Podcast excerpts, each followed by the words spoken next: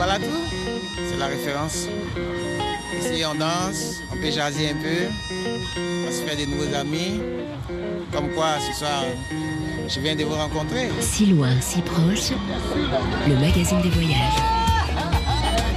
Euh, moi, c'est Pouli. Moi, c'est Hortense. Hortense. Céline Develay-Mazurel, Laure Alary. Moi, je vis ici désormais, je viens de la Côte d'Ivoire. Et vous venez souvent au Balatou? Oui, je viens souvent ici. J'ai emmené deux amis ce soir. Dit bon, ils viennent d'arriver ici. Il dit ok, allons en Afrique, à Montréal. C'est comme ça que nous sommes là. Bonjour, allons en Afrique, à Montréal. C'est le mot d'ordre cette semaine avec Hortense Vol, notre reporter, qui a arpenté pour nous les coins et les recoins de Montréal, l'africaine.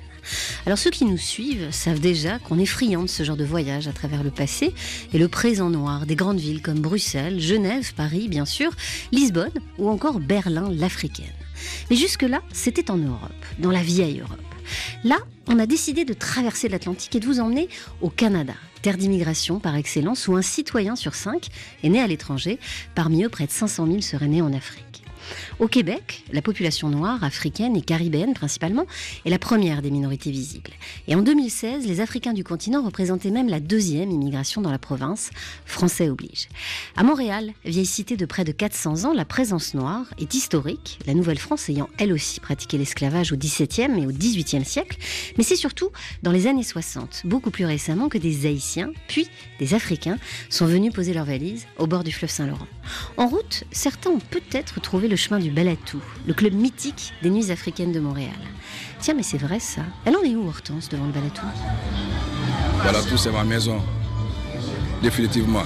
Tous les week-ends, vous êtes là? Je suis là, même plus que ça. Pour les concerts?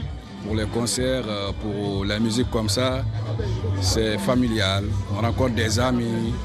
Quand on vient d'arriver, c'est une très bonne place euh, d'intégration pour rencontrer des personnes qu'on n'a pas vues depuis longtemps ou bien que nous avons perdu de vue depuis au pays. quoi. Et vous savez combien de temps que vous êtes ici à Montréal 20 ans. 20 ans comme ça Oui. C'est pas petit. C'est pas petit. Et comment ça se passe? Très bien, très bien. Bien intégré. Et on prend soin aussi de, de ceux qui arrivent. Lui, il est ivoirien, mais il est grandi dans Balatou, lui, là. Ouais. J'étais là depuis 80. Donc on a vu comment est-ce que Balatou a été monté, comment ça a grandi. C'est quand même euh, c'est une référence. Ouais, il faut venir au Balatou en tout cas. On y va ensemble? On y va. On y va. Y a pas de problème.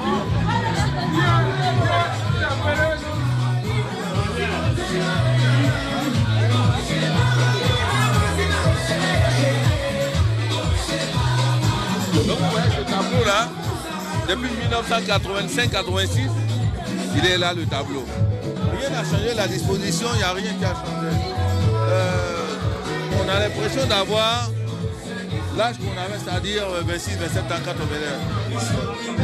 Et c'est vrai qu'en entrant dans ce bar-spectacle du boulevard Saint-Laurent, qui à minuit se transforme tel Cendrillon en discothèque tropicale, on a l'impression de remonter 30 ans en arrière. Autant où Papa Wemba, Baba Mal ou Youssou N'Dour défilaient sur scène et ambiançaient les nuits chaudes de ce bal à tous.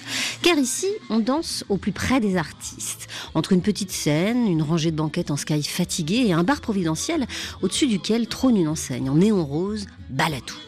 Mais si vous cherchez le maître des lieux, c'est surtout dehors, à l'entrée, que vous avez des chances de le trouver. Soir après soir, fidèle au poste, ce griot des nuits montréalaises, fait chevalier de l'Ordre national du Québec, accueille inlassablement le visiteur. Allez, des présentations s'imposent. Moi, mon nom, c'est Touré Mohamed Lamine. Mais tout le monde m'appelle Petit Touré. Voilà. Vous êtes arrivé à Montréal au milieu des années 70 et à l'époque vous deviez rester que un mois ici. Pourquoi vous avez décidé de rester ici à Montréal? Parce que quand je voulais partir en France, j'ai rencontré un ami. Dès que j'ai dit je m'en vais demain, lui il a commencé à pleurer. Mais j'ai dit mais pourquoi tu pleures? Il dit mais ça fait quatre ans que je suis ici, je n'ai jamais parlé dans ma langue. Sauf quand je t'ai rencontré aujourd'hui, c'est là que vraiment je parlais ma langue maternelle. Et cette langue c'était quoi? C'est un soussou. Parce que vous venez de Guinée. Oui, c'est un soussou. Lui s'appelle Pachanga. c'est pour ça que je ne peux pas le laisser ici, parce que si je le laisse ici, c'est comme je ne suis pas humain, quoi. si quelque chose qui arrive derrière moi, je vais me sentir coupable. Vous avez donc décidé de rester ici, à Montréal. Vous avez travaillé un temps dans, le textile, et puis vous avez eu un, bar qui s'appelait le Café Créole, un lieu où on pouvait boire, où on pouvait manger, mais aussi on pouvait trouver de l'aide pour les, les démarches, les premiers arrivants. Vous étiez un peu un pionnier, quoi. Mais ça devient le lieu, dès que tu demandes aéroport, c'est africain, il te prend directement avec ta valise, il, dépose devant le Café Créole. Parce qu'à l'époque, il y avait très peu d'Africains ici, au milieu des années 70 à Montréal. On était 50. Et puis, vous avez eu ce bar, le Café Créole. Et puis, dix ans après, en 86, vous avez créé le Balatou, le bal pour tous. C'était ça l'idée. Est-ce que ça a fonctionné tout de suite? Quand j'ai ouvert, oui, parce que moi déjà, là, à cause du Café Créole, j'ai déjà connu à Montréal. Alors, automatiquement, quand j'ouvre Balatou, ça marche jusqu'à aujourd'hui. Et dans la foulée, du coup, vous avez créé le festival Les Nuits d'Afrique. C'est le plus gros festival de musique africaine et caribéenne en Amérique du Nord. Euh, en fait, ça fait 30 ans que vous œuvrez pour les musiques et les cultures d'Afrique ici à Montréal. Quelle est votre plus belle réussite? Mon plus belle réussite, pour moi, tous les Noirs qui est dans tous les continents, la terre qui nous appartient, c'est l'Afrique. Alors donc, moi, je suis là maintenant pour travailler une façon comment tous ces Noirs-là, ils peuvent retourner dans leurs sources sans aller en Afrique. C'est ça votre plus grande fierté C'est d'avoir réussi à, créer des lieux, des ambiances pour que les, les, Africains se sentent à Montréal chez eux? Oui. Donc, Aujourd'hui, si tu prends un Africain, tu prends un Haïtien, tu prends un Martiniquais, un Guadeloupéen, nous tous maintenant, on est devenus comme un seul ethnie.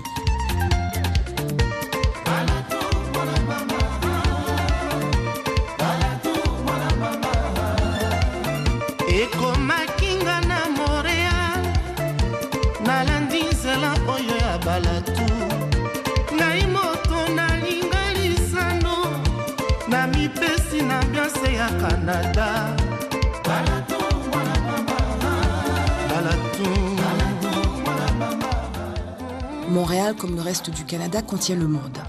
Nous sommes tous là, du monde, du grand monde.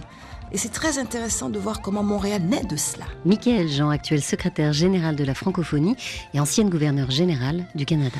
Dans le Montréal de la Nouvelle-France, on retrouve, oui, des Européens, mais on retrouve aussi des Amérindiens qui sont là, donc des autochtones, souvent esclaves, on les appelle des bannis, et on retrouve des Noirs aussi. Parce qu'en Nouvelle-France, l'esclavage s'est aussi pratiqué, c'est-à-dire que c'était cette même traite. Bien sûr, les plantations étaient beaucoup plus au sud, et là on avait besoin d'une masse plus importante pour euh, ces cultures de canne à sucre. Le sucre valait ce que vaut le pétrole aujourd'hui. Mais dans le nord quand même, il y a eu des esclaves. Donc déjà, Montréal devient terre de métissage. Il y a métissage entre ces Amérindiens, ces autochtones, et puis ces Africains, et puis il y a ces Européens également. Donc vous voyez déjà, il y a quelque chose qui vous parle d'une carte du monde. Et puis Montréal, aujourd'hui, reste encore une terre de métissage. C'est une ville qui se fait partant de cette histoire et qui avance dans l'histoire toujours sur le métissage. Alors, Michael Jean, votre famille a fui Haïti pour arriver au Québec à la fin des années 60. Ici, à Montréal, quel est le lieu qui révèle le plus votre part d'africanité? Moi, je dirais le quartier de la Petite Bourgogne. C'est un quartier qui est euh, au pied de. Donc, il y a Westmount. Westmount, c'est le quartier vraiment des très belles résidences, c'est le quartier le plus, le, plus riche et qui était le quartier aussi des grandes familles euh, anglophones. Euh, et puis au pied, il y a euh, la Petite Bourgogne, qui est un quartier noir, qui est un quartier des travailleurs du chemin de fer noirs, qui est le quartier aussi des descendants de ces Noirs qui sont arrivés par l'esclavage, et puis aussi des Noirs immigrants qui ont voulu s'établir là parce que bon, euh, il y avait une histoire à laquelle ils pouvaient se, raccrocher. Quoi. Donc la petite Bourgogne, elle a une architecture particulière parce que les maisons des ouvriers étaient faites en briques rouges. Malheureusement, les bulldozers sont passés par là à l'époque d'Expo 67 et tout, et, et, une bonne partie du quartier a été emportée, donc et son caractère architectural, mais il en reste des traces. Et là, il y a vraiment Oscar Peterson vient de là, Oliver Jones vient de là. Ces grands du jazz euh, typiquement euh, noir euh, montréalais. Le Rising Sun, c'était dans ce quartier, la boîte de jazz, je veux dire historique quoi. Donc aujourd'hui, on a le festival de jazz de Montréal, mais ses racines viennent de la petite Bourgogne.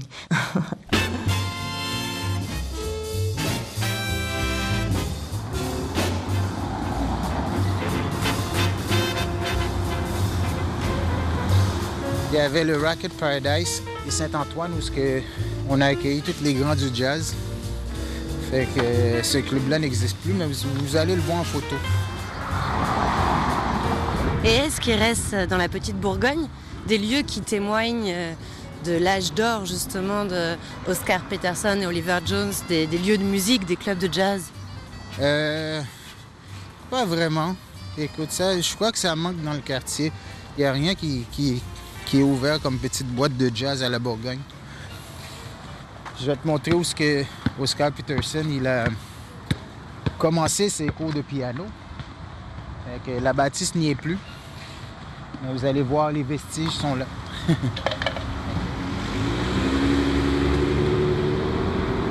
Et ta famille Jackson, à toi, elle vient d'où? Ma famille est originaire d'Haïti. Ils sont arrivés dans les années 70 Okay, suite euh, au régime de, Divali, là, je pense que c'est Papadoc qui appelait. c'est ça. Ils, ils, ont fui euh, la dictature pour venir s'établir ici. J'ai fait presque toute ma vie ici à la Bourgogne. Comme toutes les autres, j'ai développé un amour inconditionnel pour le quartier. Ça ici, c'est les vestiges du NCC qui était le Negro Community Center. C'était le premier centre euh, communautaire des Noirs. Okay. Il n'y a plus rien. Il y a des pierres et, et de l'herbe. Oui, oui, c'est ça. Et ça a été démoli. On suit le sentier ici. Vous avez une belle petite rue, ça, d'après moi, c'est une des belles rues de la Bourgogne. Ça s'appelle la rue Coursol. C'était une ancienne rue de, de notables. C'est très, il y a beaucoup d'arbres, c'est très vert, c'est très calme, c'est super agréable. Oui, c'est agréable. Donc c'est des maisons euh, Ça, basses. Des maisons euh, style victorienne. Avec des là. petites marches ouais, ouais. Euh, en bois qui permettent d'arriver jusqu'à la porte d'entrée. Exactement, qui font penser au brownstone à, à, Brooklyn. Le même genre de maison. Là. OK. Oh, 54, 54. Euh, la communauté noire vivait beaucoup sur Coursol. Et moi, je connaissais toutes les, les, familles sur Coursol. Maintenant, ça a changé. Ils ont vendu les maisons. C'est rendu une rue euh, de bourgeois. Je ne le dirais pas fort.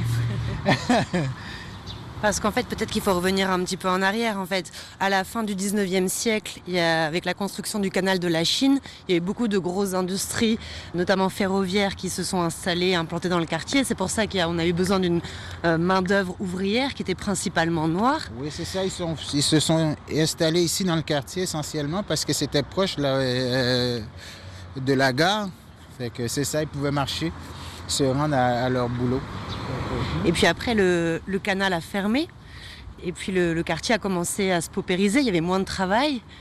Et, et depuis quelques années, effectivement, il y a plein de, changements dans le quartier qui font que maintenant, c'est un quartier très prisé. Au moment qu'on se parle, je dirais que c'est le quartier le plus prisé de Montréal. Écoute, la communauté noire commençait à partir. Le grand mouvement de la communauté noire s'est fait, je vous dirais, dans les années début 90. Ouais, début des années 90. Attends une seconde, je dois faire une intervention, je dois frapper des gars. Bonjour. Snap, is everything's good though? Yeah. Ça va? Ça va bien, merci. Donc là, on vous parle en anglais en fait. C'est un quartier bilingue, la petite Bourgogne. Un quartier bilingue, mais moi, quand j'étais petit, c'était beaucoup euh, des une langue anglophone que je côtoyais. La communauté noire qui était là. C'était deuxième génération de Barbade, de la Jamaïque. Sainte-Kitts, Antigua, tu sais. Fait que, il y avait tout un mélange ici, des Antilles ici.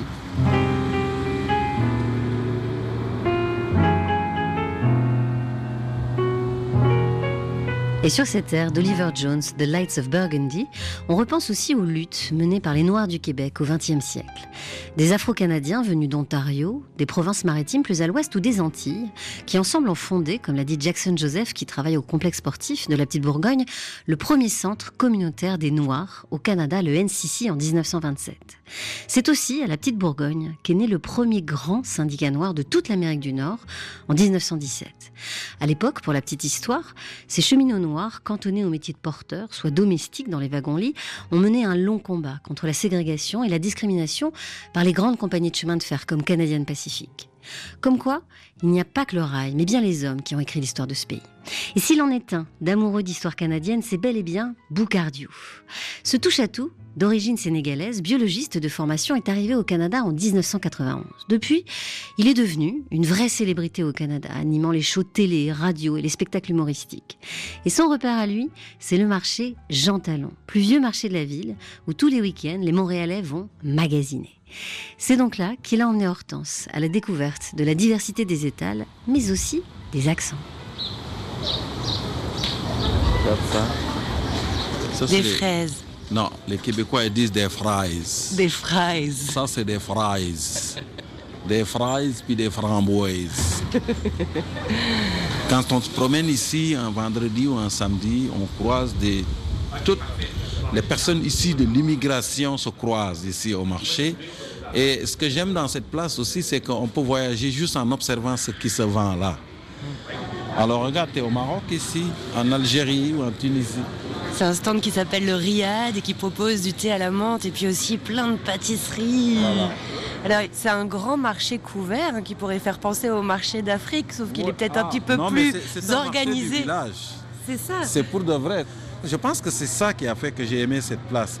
J'ai l'impression d'être au marché Sandaga au Sénégal ou au marché d'Antokpa au Bénin, là, à ciel ouvert. Et donc de voir les marchands, de, de parler avec les marchands. La seule différence, c'est qu'ici, on ne négocie pas. c'est dommage. Parce qu'on on négocie pendant deux heures pour acheter une mangue. Alors, Et puis il faut dire aussi, Boucar, que c'est dans ce marché que tu as animé pendant plusieurs années une émission de radio pour Radio-Canada, n'est-ce pas? Oui, huit ans. Ça s'appelait Des kiwis et des hommes, une défunte émission maintenant, mais qui portait beaucoup sur l'alimentation, sur les rencontres, sur la cuisine. On accueillait plein de chefs ici.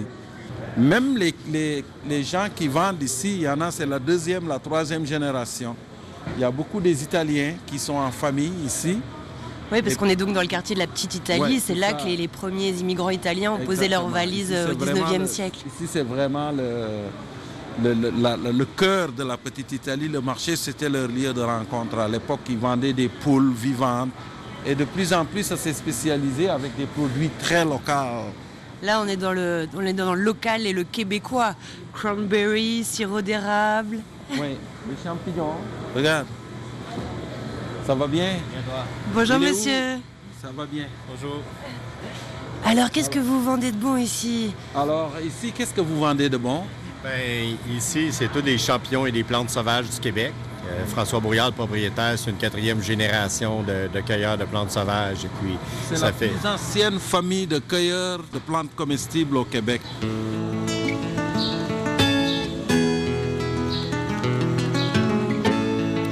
Mais ça, tu connais pas ça. Non, on dirait quoi Des champignons? Ça, ça s'appelle un champignon homard. C'est un champignon qui sent le homard quand tu le fais cuire. Et ça, c'est cette morue qu'on cueille beaucoup dans la forêt boréale. Et euh, vraiment, c'est un, c'est des délices, quoi. Des fois, je fais juste une tombée de champignons assaisonnés et j'aime ça manger ça, comme ça.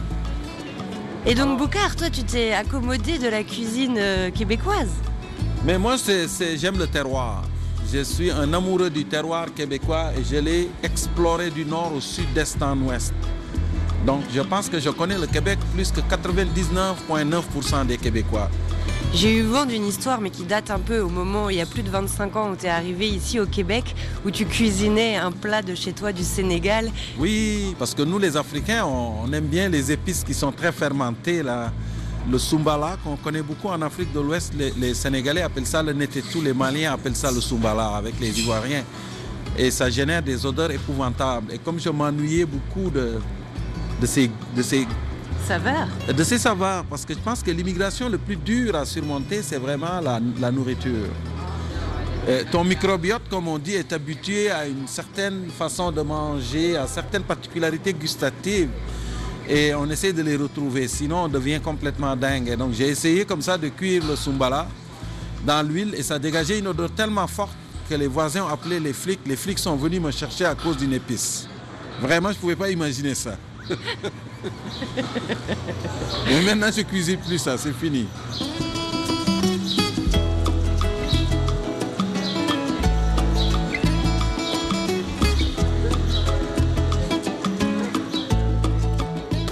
dans un lieu, il faut aussi y trouver ses propres repères.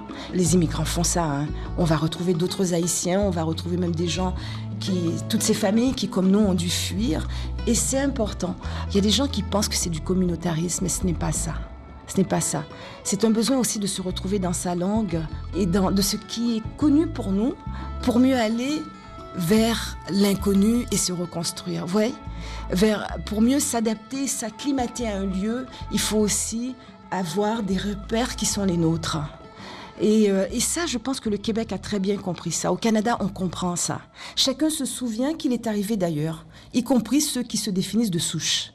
Quand nous sommes arrivés à, et nous sommes installés d'abord à Thetford Mines, dans les, cantons de l'Est, à l'Estrie, c'était une toute petite localité. Hein. Et nous étions la première famille noire arrivée là. Et, et, les gens nous touchaient. Les gens touchaient à nos cheveux, à notre peau. Et puis, euh, ils avaient l'impression, je sais pas, moi, qu'en Haïti, on, je sais pas, on était, on était des primitifs. Je pense qu'il n'y a pas une société qui soit à l'abri du racisme. Moi, j'ai pas appris le racisme au Canada ni au Québec. Déjà, même de là d'où je viens, d'Haïti, il y a aussi les séquelles du système plantationnaire. Et il y a aussi un racisme qui est là. Donc, j'apprends pas le racisme en arrivant. Mais il reste que quand parfois j'étais heurtée par une résistance et un refus de ma différence dans cette terre d'accueil qui, qui va vite devenir la mienne, enfant, je réfléchis, je dis, mais si seulement il savait. J'avais 11 ans et... Euh, ça vous a pas traumatisé? Mais ça me permettait de voir combien le Sud connaissait le Nord, mais le Nord ne connaissait pas le Sud. Si seulement il, il savait d'où nous sommes vraiment et combien euh, nous, nous savons qui ils sont.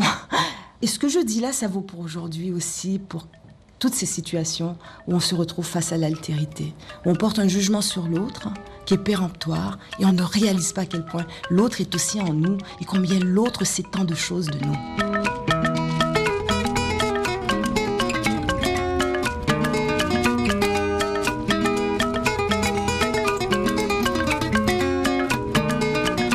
Vous écoutez Si loin, si proche sur RFI. Vous allez bien? vos, chroniques dans la presse. Ben, merci beaucoup, madame. Oui, oui, ça va bien. En gros, merci. Oui, ça va bien. Vous êtes de où, vous? On vient de Granby. Ah, vous êtes de Granby? Oui. Vous avez une belle ville, Granby. Oui, oui, ouais. c'est vrai. On est, on est on a une belle piste cyclable. Oui. Euh, fantastique. Là, euh... Et des bonnes poutines aussi. Ah, chez Ben. Chez Ben, on se bourre la bédaine. Ben oui. oui. Ah, un spectacle que vous aviez fait au Collège Rosemont. Les tout premiers spectacles que vous avez ah fait. Ah oui, ça se peut, hein? C'est peut-être 15 ans. Ah oui, c'est ça. C'était, je pense que c'était le mois de l'histoire des Noirs. Tout ça se peut fait, tout. quelque chose comme ça. Oui, oui, ça fait longtemps. Vous n'étiez pas connus du tout, du tout. On était 15 dans la salle. J'étais, je, je, suis parti de Rimouski pour oui, venir là. exact. Et je m'étais dit, oh, il va aller loin. ah, ben, il, va aller, il est rendu au marché Jean Talon. je ne sais pas si c'est loin. là. C'est un beau souvenir pour moi. Ben, merci à vous, ma chère. Euh, tu fais des heureux, Bouka. Ah, mais c'est un amour réciproque, quelque part. Je, moi, je me sens privilégié ici. Je pense qu'il y a une certaine confiance qui s'est installée entre moi et le Québec, mais c'est un investissement très long. J'ai étudié cette place. On continue notre balade dans le marché Jean Talon. Donc là, on est dans la partie euh, à moitié couverte, la partie où il y a tous ces plants de tomates, ces fleurs, Et quand tu regardes ici, je disais tantôt, ce que j'aime ici, on parle du Montréal africain, mais le, Montréal planétaire, il est là. Regarde la tomate. La tomate n'a jamais poussé en Amérique ici du Nord. C'est une plante qui est originaire de l'Amérique du Sud, qui est allée en Europe, qui est venue ici. Et j'aime bien parler des fois d'intégration en montrant aux gens en ce printemps, parce qu'on est au printemps présentement au Québec. Des fois, il fait des températures froides. Quand il fait, mettons, 5 degrés ou 6 degrés, tu regardes les tomates et les piments. Tu les regardes, ils sont complètement moribonds. Parce que ça fait. La tomate est arrivée en Europe avec les conquistadors espagnols et jusqu'à maintenant, il ne s'est pas adapté encore au climat nord-américain. Par contre, quand tu regardes les choux, les fraises, qui sont endémiques beaucoup plus de l'Europe, des pays du Nord, et tu les vois, ils sont en super forme. C'est une réalité qu'il faut rappeler aux politiciens quand ils disent aux gens, ils viennent, il faut qu'ils s'intègrent. Ça prend du temps. Donnez-leur le temps. Tu parlais d'intégration et du fait que ça prenne du temps. Euh, il faut le dire, ici, tu es présenté comme euh, un, un modèle d'intégration réussi. Qu'est-ce que ça fait d'être présenté comme un modèle d'intégration? L'immigration, je pense, c'est individuel. Chacun a son immigration à lui. Moi, je ne me considère pas comme un modèle d'intégration. Je me considère comme quelqu'un qui est venu ici et qui a aimé les gens. On ne peut pas s'intégrer à des gens qu'on n'aime pas. Quand tu aimes les gens, c'est la première étape, tu es content d'être là, tu es capable de les apprendre, de découvrir le terroir, de s'intéresser à leur histoire, à leurs symboles, de s'approprier tranquillement une partie de leur identité collective. Et ils vont contents de savoir qu'ils ont déteint sur toi. Et une fois qu'ils ont vu que toi, l'Africain Boukar, originaire de la savane, tu es porteur d'une partie de ce qu'ils sont, ils vont t'ouvrir large les bras. Et à partir de ce moment-là, tu peux en profiter pour les africaniser. Moi, c'est ça que j'ai fait. Je les africanise, ils ne sont pas conscients de ça. Mais je cite mon grand-père, je, crée des émissions de télé où je parle beaucoup de l'Afrique. Et du coup, petit à petit, je les imprègne. Et maintenant, quand les jeunes Sénégalais viennent ici, immigrent au Québec, de temps en temps, j'accroise plein qui me disent Ah, Boukar, j'ai passé des entrevues. Et juste le fait de dire je venais du Sénégal, ça faisait toute la différence. Je dis Bon, c'est ça. C'est ça, dans le fond, c'est ça que ça doit être. On sort du marché Jean Talon, Boucard. Oui. On va où présentement? Là, on prend Henri Julien, puis on s'en va vers la Maison de l'Afrique. Myriam Sidjawara a fondé cette maison, qui est notre ambassade à Montréal. Voilà. Est-ce qu'on s'habitue alors au froid, Non, je pense que même le Québécois, il dit qu'il est adapté au froid, mais il ne l'est pas. Hein. Il n'est pas parce que son histoire avec l'hiver, ça date de 400 ans. Nous, comme biologistes, on sait que 400, c'est pas. C'est trop court. Pour les amoureux de Darwin comme moi, là, ça marche pas. Ils chialent plus que tout le reste, les Québécois, sur l'hiver. Alors, on peut quand même se l'approprier. Moi, j'aime bien le mot nordicité. Il faut s'approprier sa nordicité. J'aime beaucoup ça. S'arranger pour être bien un peu dans le froid et euh, sans prendre. Euh, sans s'enfuir vers le sud. Là. Le temps pour nous d'une courte pause musicale sur RFI. Tout de suite, c'est Mardi Gras de Pierre Quenders, québécois, congolais, québécois et congolais.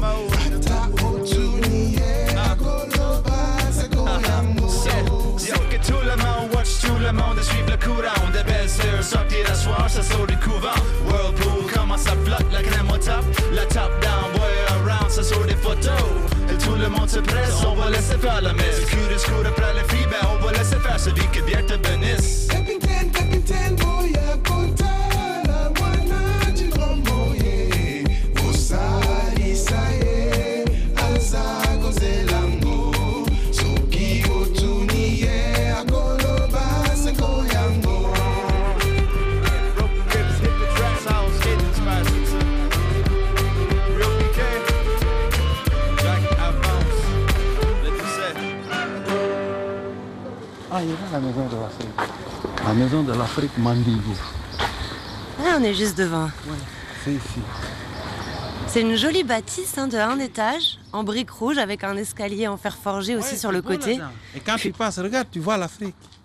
Il y a des grandes baies vitrées et il y a écrit sur les vitres justement Ne vous contentez pas de juste regarder. Il faut venir toucher et sentir les objets qui sont à l'intérieur. Voilà. Et de ces objets, il y a des balafons, des koras, il y a des calebasses dans lesquelles on mangeait quand on était jeune. Il y a le tama. A Donc on est au belles- 62-56 avenue Henri Julien, toujours dans le quartier de, de la petite Italie, pardon. Yaman Ça va bien, oui, toi aussi Dis donc, c'est vrai que c'est un bel endroit, hein, cette maison de C'est l'Afrique. magnifique. Hein Cette maison, je crois qu'elle existe depuis 2009, Ouais, donc un lieu c'est- comme quand ça. c'est ouvert, je suis venu ici avec des caméras de la télévision pour en parler avec Myriam. On a fait une émission ici. On est venu s'installer à l'intérieur. Mais c'est pas juste un, un lieu de, de- de- de- d'exposition artistique, de- c'est aussi un, un lieu de raccommodement entre l'Afrique et le reste de la planète.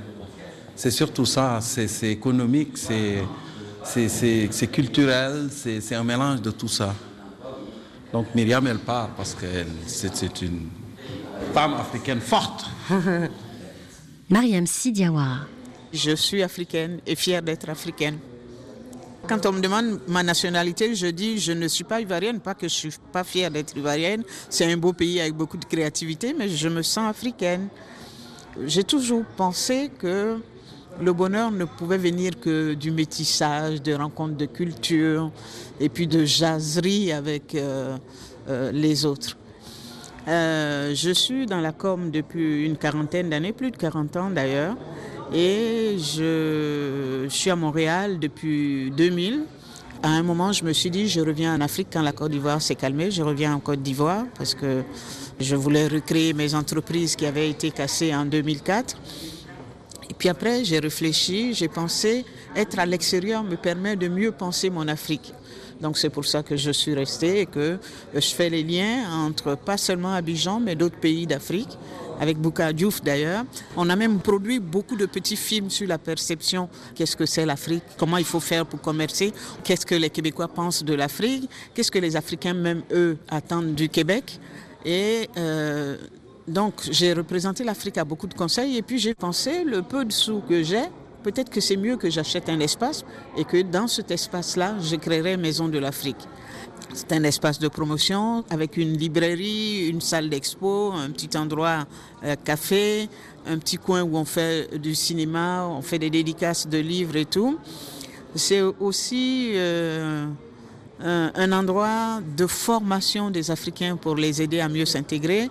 C'est un endroit où les étudiants africains peuvent venir se rencontrer entre eux ou avoir des mentors pour les aider à mieux réussir leurs études, mais à retourner en Afrique aussi quand ils auront fini.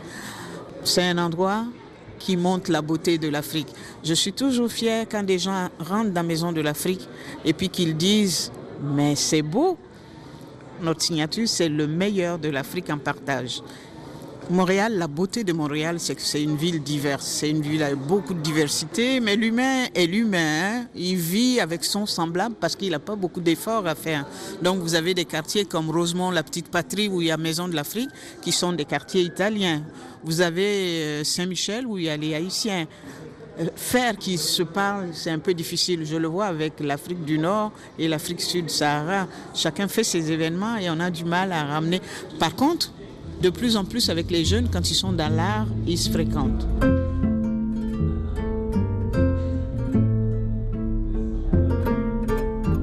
Et si vous chercher les jeunes et les artistes à Montréal, il faut évidemment aller dans le quartier du plateau Mont-Royal, le Mile End pour les anglophones. C'est là qu'on retrouve le fameux Balatou, mais aussi Murtala Salah Aladou, un Nigérien arrivé à Montréal à 18 ans, en 2001, après avoir vécu un peu partout, en Afrique et en Europe. Murtala parle six langues. Il a fait l'ENA à Paris et HEC à Montréal, deux très grandes écoles de part et d'autre de l'Atlantique. Et aujourd'hui, il travaille à l'entrepreneuriat au ministère de l'économie. Bénévole à l'Africa Web Festival, il est aussi le fondateur de l'African City Challenge, pour ceux qui pensent les villes africaines de demain. Bref, au Québec, on dirait qu'il est smart, brillant, intelligent, un enfant de l'Afrique dont le continent a besoin. Mais pour l'instant, Murtala aime trop Montréal pour la quitter. Alors le Myland me plaît beaucoup parce que c'est un quartier en fait qui fait partie de l'arrondissement du plateau Mont-Royal. Donc c'est un arrondissement francophone, donc bien sûr emblématique de Montréal. Et le Myland, cette portion donc, est une portion qui est très métissée, avec euh, beaucoup d'anglophones, plusieurs religions. On voit des juifs hassidiques qui côtoient des musulmans, des chrétiens, des polonais qui ont leur église plus haut. Donc c'est un quartier euh, qui est très vivant, très culturel. Quand on se promène dans les ruelles, on retrouve un peu de tout cela. Alors là, dis-moi, Murtala, on est en train de remonter l'avenue Laurier, c'est ça? C'est ça. L'avenue Laurier, ce qui est intéressant, c'est qu'elle se termine presque devant euh, le Mont-Royal, donc euh, la fameuse euh, colline de Montréal, mais qui est une sorte d'écosystème dans l'agglomération montréalaise. Et euh, si tu as l'occasion d'y aller, vraiment, tu vas apprécier. L'hiver, les gens font du ski de fond. Il y a une belle piste. Les gens vont courir aussi là-bas. Il y a aussi euh, quelques animaux, beaucoup d'écureuils. On peut des fois y croiser un renard. Attention, nos écureuils sont une espèce protégée. Hein. Ah bon? Oui, oui, oui. Ils font partie des, des armoiries, entre guillemets, de la ville. Donc euh, oui, on y tient à nos écureuils.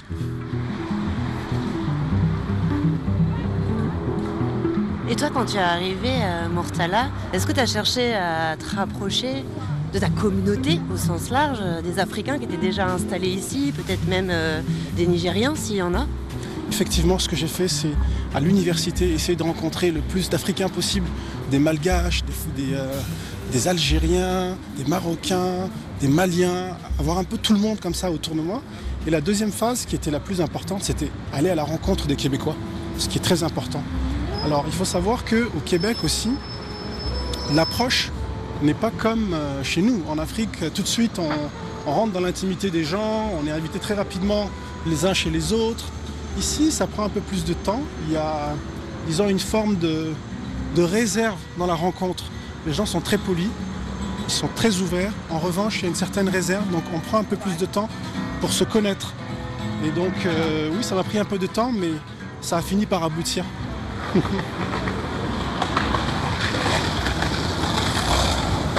Tu sais ce qu'on pourrait faire? On pourrait essayer de voir, parce qu'il y a un Mauritanien qui a ouvert un, joli restaurant, pas loin d'ici. Je ne sais pas si le restaurant est ouvert, mais on pourrait passer devant et voir euh, si Atig est là. Ben, Avec plaisir.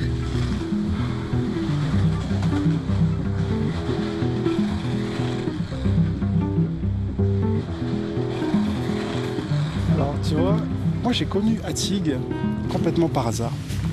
J'étais dans un petit café qui appartient à, un monsieur d'origine algérienne très sympathique. Et il m'a proposé un jus de hibiscus bio. Et donc euh, je l'ai goûté et je lui ai dit, mais c'est exactement comme ce que je buvais quand j'étais au pays. La Kaima. Kaima, c'est ça le nom de son restaurant. Ça a l'air ouvert. Qu'est-ce qu'il y a écrit? Il y a une citation de William Blake. Voir le monde dans un grain de sable et le paradis dans une fleur sauvage, tenir l'infini dans le creux de sa main et l'éternité dans une heure. C'est une belle promesse avant Belle de rentrer. Oui. Ça voilà Atig? Bonjour Atig. Bonjour. Ça va très bien, vous? Bonjour Atik. Enchanté. Et donc en fait, il y a le bar et puis euh, juste à côté le restaurant. Ça communique. Ça communique. La caïma, ça veut dire la tente nomade. Et alors, il faut décrire cet endroit qui est assez surprenant. En tout cas, on a envie de s'y lever, si je puis dire, parce qu'il y a des tables avec des, des chaises euh, en cuir rouge. Et puis tout au fond, euh, il y a des banquettes recouvertes de tissu. Et euh, au plafond aussi, il y a du tissu. On se croirait un peu dans une, euh, sous une tente. Bon, mais qu'est-ce qu'il a de particulier ce jeu d'hibiscus? On peut goûter, Attic Il faut goûter d'abord. Il faut goûter. Alors, faut rentrer. Mouilla. Alors, ce qui est particulier vraiment avec ce boisson, c'est pas seulement c'est des bissapes et tout, mais c'est un projet que j'ai rêvé beaucoup de le faire ici à Montréal et réaliser ça à Mauritanie dans le désert pour faire un développement durable dans cette région où j'ai grandi et fait un pont de commerce entre vraiment des gens qui sont le milieu nomade et une ville aussi moderne que Montréal. Je suis tellement content que j'ai apporté au moins quelque chose dans ce quartier, quelque chose aussi qui parle de l'Afrique, qui parle de ses traditions, ses cultures et qui amène une vision un peu différente que ce qu'on voit toujours euh, ailleurs. Ça fait combien de temps, Attic, que vous habitez ça ici fait au moins 17 ans. En fait, c'est un rêve que j'avais depuis que je suis venu ici à Montréal. Partager ce savoir, ces, cultures avec tout le monde, puis garder aussi cette authenticité sans que ça se mélange. Et euh, c'est ça exactement. On fait un chin-chin, alors à la vie, à la santé, au bonheur, à tout le monde qui nous La écoute. santé. Merci. C'est tout. À la vie. La vie nomade. Et comme tout bon Montréalais, Attic a aussi imaginé depuis 2009 un festival qui célèbre ce partage, le festival Nomade. Parce que Montréal, on peut le dire, c'est la ville des festivals. L'été surtout, sur le fameux parterre des spectacles situé en plein centre-ville. C'est là, en juillet, qu'a lieu notamment le festival international Nuit d'Afrique, ce festival monté en 87 par Lamine Touré. Les Africains, donc, on l'a compris, font battre le cœur de Montréal. Comme Montréal, finalement, fait battre leur cœur. Et ce n'est pas Marie-Louise Mumbu, alias Bibiche, écrivaine et dramaturge congolaise, arrivée ici en 2010, qui dira le contraire. Je suis arrivée ici au départ euh, par amour, ça n'a pas marché du tout, mais je suis restée parce que je suis tombée amoureuse en fait de la province, amoureuse de la ville de Montréal euh, où je vis. Quand je suis arrivée, j'habitais à l'est de Montréal et euh, j'ai fait le déménagement à NDJ, Notre-Dame de Grâce Côte des Neiges. C'est ça le nom de l'arrondissement. C'est vraiment le coin à l'ouest où c'est très anglophone, les gens parlent anglais. Mais ça, ça n'enlève rien à ce, Québec francophone que j'ai choisi. C'est vrai que quand j'arrive quelque part ici, les gens ont tendance d'abord à me parler en, en anglais. Parce que à NDJ, quand tu es noir, tu peux venir aussi des États-Unis ou euh, de la Jamaïque ou en tout cas de Trinidad. En tout cas, c'est différent de quand j'étais à l'Est où je me pointais en tant que noire. J'avais le sentiment que j'étais congolaise. Quoi. Tout le monde savait que c'est une Congolaise parce qu'il y en a beaucoup déjà là-bas qui, vivent à l'Est. Et vivre à, l'Ouest de Montréal, c'est vraiment dans le monde. C'est comme être un noir à New York. Ce qui est vraiment euh, super au Québec, c'est qu'il y a des possibilités. C'est aussi euh, des endroits qui me nourrissent, euh, qui vraiment nourrissent mon écriture. Et puis l'accueil, c'est très différent et c'est beaucoup plus humain que, ce qui se passe en, Europe, en France comme en, Belgique. Peut-être aussi parce qu'il y a la charge coloniale qui, nous lie.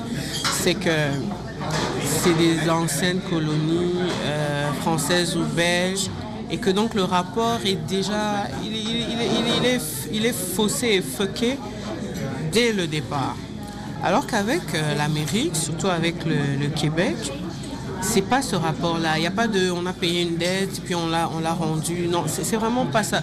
C'est des gens qui viennent et puis ok, qu'est-ce qui peut être fait pour les accueillir? Après, c'est vrai que dans la population, les gens vont être aussi bougants qu'en Europe. C'est normal parce qu'ils ont l'impression qu'on leur vole leur job, qu'on leur vole ci, qu'on leur vole ça.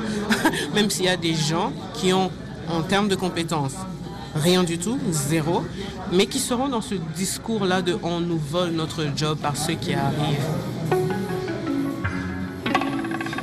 I just woke up avec la vie dont j'ai rêvé.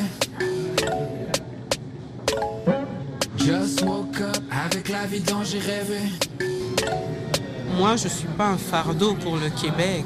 Je suis un cadeau. Je suis arrivée avec des bagages pleins. Je parlais français, j'étais scolarisée.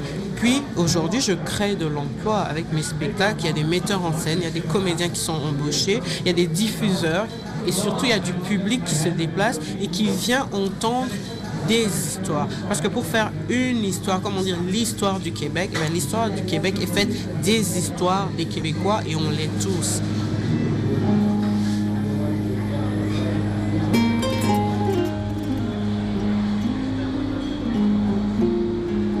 Cette année marque une année spéciale parce que j'ai 52 ans et j'ai 26 ans de Sénégal et 26 ans de Québec. Je suis vraiment à une période charnière de ma vie. Je sais que plus ça va avancer, plus je vais être nostalgique. Je pensais que je serais plus québécois en avançant, mais je retourne à l'origine. On a une théorie chez les Serrères, on, on parle de l'appel du placenta, parce que dans notre tradition, quand l'enfant venait au monde, on creusait sous le lit de la mère, puis on enterrait le placenta là. Et on dit que quand tu vieillis en terre étrangère, le placenta est toujours en communication avec toi. Il garde, c'est un Wi-Fi traditionnel. Quand tu vieillis en terre étrangère, arrive fatalement un moment où il te dit viens me voir. Je suis de culture musulmane, mais ça a toujours été une tension avec mes parents parce que moi je suis un darwinien, mais un darwinien, mais très très profond là. Je, dis même je suis un bactérien parce que je crois au pouvoir des bactéries mais je respecte la liberté de conscience. Donc le Québec m'offrait aussi cette possibilité-là d'être entièrement moi-même. Totalement sans sentir le jugement des gens disant « Oh, tu ne respectes pas les règles, les pratiques. Euh, ça, ça, ça, ça a aidé beaucoup. Ça m'a aidé à choisir la liberté de l'Amérique du Nord, la laïcité. J'aime la laïcité. Les oiseaux qu'on entend, c'est quoi, Bouka les, les moineaux, là, ce sont des immigrants. Ils sont venus d'Europe. Tout n'est que fiction dans ce pays. Les gens croient. Mais le moineau s'est documenté exactement quand il est arrivé ici. Et quand tu regardes à l'extérieur, tous les animaux qu'on voit ici sont des immigrants. On oublie ça, mais les vaches, les vaches sont des immigrants en Amérique du Nord. Ils ne viennent pas d'ici. Le mouton est un immigrant en Amérique du Nord. Il ne vient pas d'ici. Dans l'arche de Champlain, moi j'appelle ça l'arche de de Champlain, il y avait tout ça la diversité. Le Premier ministre se promène partout pour dire le Canada est un pays ouvert, nous sommes pour la diversité. Mais qu'est-ce que tu fais des Premières Nations qui ont fondé ce pays Qui étaient là bien avant que les Européens arrivent qui sillonnaient ce territoire, qui était une énorme diversité, plus de 50 nations qui se côtoyaient ici et qui vivent dans des conditions déplorables? Tu vois, dans certaines réserves autochtones ici, là, tu vas réaliser, il y en a là, c'est même l'eau courante, tu as l'impression d'être dans un, à l'époque médiévale, dans un pays aussi riche que le Canada qui vante la diversité culturelle. Je pense qu'il va falloir le déterrer un jour et assumer ça. L'assumer, un peu comme la France commence un peu à assumer euh, son passé colonial. C'était des erreurs de l'histoire et qui mériteraient, je pense, d'être corrigées tranquillement. Ça ne se fera pas du jour au lendemain. De l'accepter, ce serait un bon début. Il va falloir ouvrir cette boîte de Pandore. Convoquer les mythes grecs et l'histoire coloniale en Afrique pour raconter le drame autochtone au Canada, voilà une bien belle façon de conclure ce voyage à Montréal l'Africaine, ville métisse en mouvement et en devenir. Merci à Hortense Vol pour ce reportage. Merci aussi à tous les ambassadeurs africains de Montréal qui ont bien voulu partager leur ville. Céline Develay-Mazurel, Laura Larry, on vous salue, on vous dit à la semaine prochaine. Cette émission a été réalisée grâce au concours d'Air France et de Tourisme Montréal.